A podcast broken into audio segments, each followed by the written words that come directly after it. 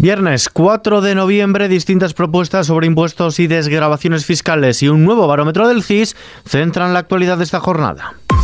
ISFM Noticias con Ismael Arranz. ¿Qué tal? El impuesto extraordinario a la banca seguirá adelante. La vicepresidenta primera y ministra de Asuntos Económicos, Nadia Calviño, asegura que, por supuesto, el gobierno español seguirá adelante con el impuesto temporal y extraordinario a la banca, pese al dictamen no vinculante emitido por el Banco Central Europeo. Calviño asegura que los bancos tienen margen y no necesitan trasladar este gravamen a los clientes. En este sentido, también se ha manifestado hoy la ministra de Hacienda, María Jesús Montero. Lo que el informe del Banco Central Europeo ha trasladado en ningún caso pone en cuestión ni pide la paralización del impuesto a la banca. Lo que hace es sus recomendaciones, sus sugerencias y por tanto, como siempre, pues el Gobierno de España, todos los informes, que en este caso no son vinculantes, son informes facultativos, eh, así lo atenderá. Hablando de impuestos, Aragón bajará el IRPF a las rentas de menos de 50.000 euros. El cuatripartito que gobierna la comunidad, el conformado por el PSOE, Podemos, la Junta y el Partido Aragonés, ha llegado a un acuerdo que ha anunciado este viernes su presidente, Javier Lambán, para bajar el tramo autonómico del IRPF a los contribuyentes que en tramitación individual ganan menos de 50.000 euros o 90.000 en caso de tramitación conjunta. Es una reforma que ha anunciado durante la segunda sesión del debate sobre el estado de la comunidad y que ha calculado que podría afectar a 720.000 personas. Es el 99% de los contribuyentes aragoneses. Esto en Aragón. En Andalucía, Anticorrupción pide la entrada de Griñán en prisión. La Fiscalía ha respondido a la Audiencia Provincial de Sevilla que se opone a suspender la pena de seis años de cárcel a la que fue condenado el expresidente andaluz José Antonio Griñán por delitos de prevaricación y malversación en el caso ERE. Avala de este modo su ingreso en prisión.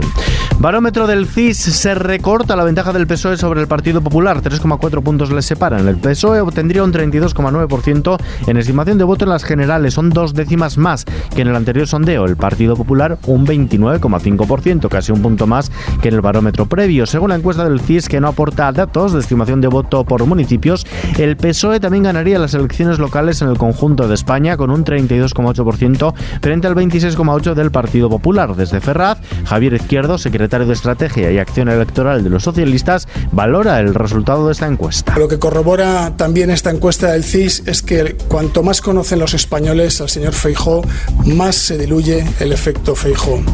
Lo que demuestra esta encuesta también es que el señor Feijó es un líder eh, con ataduras tanto dentro como fuera de su partido, un líder que carece de autonomía para tomar decisiones y también un líder sin equipos y sin proyecto para España. Un sondeo este del CIS que pone negro sobre blanco como en las elecciones municipales, lo que importa es el candidato por encima de las siglas. El 53,3% de los electores da más importancia al candidato que se presenta alcalde que al partido al que pertenece y aunque el 50,3% presta mayor relevancia a los temas de su municipio a la hora de votar. Son datos que revela la macroencuesta sobre tendencias de voto municipal publicada hoy, como decimos, por el CIS. Mientras tanto, desde el Partido Popular sobre su propuesta de deducciones fiscales por la compra de vivienda, la secretaria general de la formación, Cuca Gamarra, ha acotado a un periodo de dos años la aplicación de la deducción fiscal por la compra de vivienda habitual, una medida que a su entender se puede costear con parte de los 28.000 millones que el gobierno de Sánchez lleva recaudando de más como consecuencia de la inflación y mediante un fondo con aportación de la banca para que los ciudadanos puedan a través del IRPF encontrar cómo desgravarse esos incrementos de costes que hoy tienen las hipotecas. Y lo podemos decir porque hay un sobrecost, una sobrerecaudación en estos momentos. Más de 28.000 millones de euros ha recaudado más el Gobierno de España. Y por tanto, una manera de aliviar a los españoles en un problema que es real es encauzar a través de las desgrabaciones fiscales de manera temporal los próximos dos años ese incremento de costes que tienen las hipotecas. Macarena Olona da un paso para su vuelta. La exdirigente de Vox ha presentado su nuevo proyecto centrado en lo que considera la batalla cultural e ideológica contra la criminal ideología de género. Palabras textuales de Olona y aunque ha asegurado que ahora mismo su camino no es el político, tampoco ha rechazado la posibilidad de presentarse en unas próximas elecciones generales. Si la voluntad de los españoles es que vuelva a asumir su voz representándoles en el Congreso de los Diputados, tendrá lugar siempre y cuando, con mucho sentido de Estado, con mucho sentido de Estado, mi irrupción, si es que tiene que ser en el ámbito político, no ponga en riesgo el necesario equilibrio, el necesario equilibrio que hay que mantener a la hora de conformar el próximo gobierno de España. Mientras tanto, restos de un cohete chino larga marcha 5B lanzado el pasado lunes han vuelto a entrar hoy en la atmósfera terrestre de manera no controlada sobre el Océano Pacífico. Unos 300 vuelos programados este viernes en los aeropuertos españoles se han visto afectados por la entrada de este objeto espacial en la atmósfera, lo que ha obligado a cerrar el espacio aéreo de algunas zonas del norte de España durante más de media hora. En Madrid, los cuatro sindicatos que firmaron un principio de acuerdo sobre el modelo de atención urgente extrahospitalaria con la Consejería de Sanidad han anunciado la ruptura del mismo por la falta de cumplimiento de las condiciones pactadas por parte del departamento que dirige Enrique Ruiz Escudero y ante el caos en la puesta en marcha de los 80 centros de atención 24 horas y que ha acarreado hoy la dimisión de los profesionales sanitarios que estaban al frente de la Dirección Asistencial Sureste de la comunidad. Enrique Ruiz Escudero, consejero madrileño de Sanidad, niega el caos. No es un caos eh, el caos sería si no se diese la asistencia sanitaria y como se está dando, eh, que eso es lo más importante, garantizar la asistencia sanitaria a los madrileños. Eh, lógicamente está la convocatoria de huelga que comienza hoy, pero también están decretados unos servicios mínimos y ya se está en fase de negociación con el sindicato, con los sindicatos convocantes.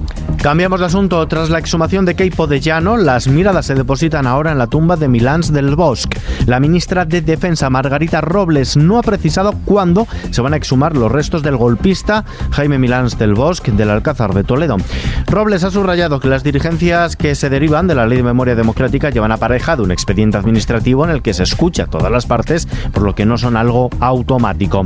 En los mercados, la bolsa española ha subido este viernes el 0,94%, ha recuperado el soporte de los 7.900 puntos, de modo que alcanza los 7.942. En la semana gana el 0,33%, aunque en el año acumula todavía una bajada del 8,85%. El euro se cambia por 0,9872 dólares. Y a continuación, veamos cómo se presenta el tiempo de cara al fin de semana.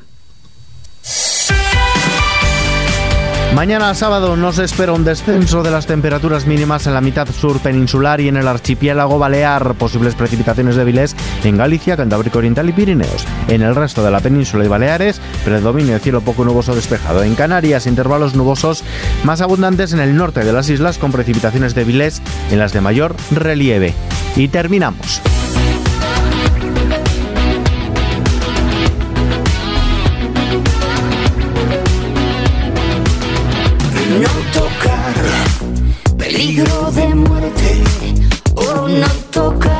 Son Amistades Peligrosas en 2023. Cristina del Valle y Alberto Comesaña relanzan uno de sus más famosos temas, este Me haces tanto bien, bajo la producción del mexicano Alex Sintek. El dúo celebra así el 30 aniversario de su formación. Publicada en 1993 como parte de su segundo disco, La Última Tentación, Me haces tanto bien llegó al número uno de España con esta letra no apta para todas las franjas horarias. En mi piel, me con tu lengua que es de fuego. La sangre no que tú ya sabes que me tienes cuando Tras emprender caminos separados a partir de 2006, en diciembre de 2020, los fundadores originales del grupo, Cristina del Valle y Alberto Comesaña, anunciaron su regreso con un nuevo tema titulado Alto el Fuego. Y a lo que a nosotros nos va a hacer muy bien es este fin de semana. Pero la redacción de informativos continúa trabajando para actualizar las noticias las 24 horas del día en los boletines de XFM y contextualizarlas en la edición de sábado y domingo de este podcast XFM Noticias. Gustavo Luna en la realización. Un saludo de Ismael Larranz. Buen fin de semana. Más calor Me quemas con la de tus dedos Tus manos hacen llagas en mi piel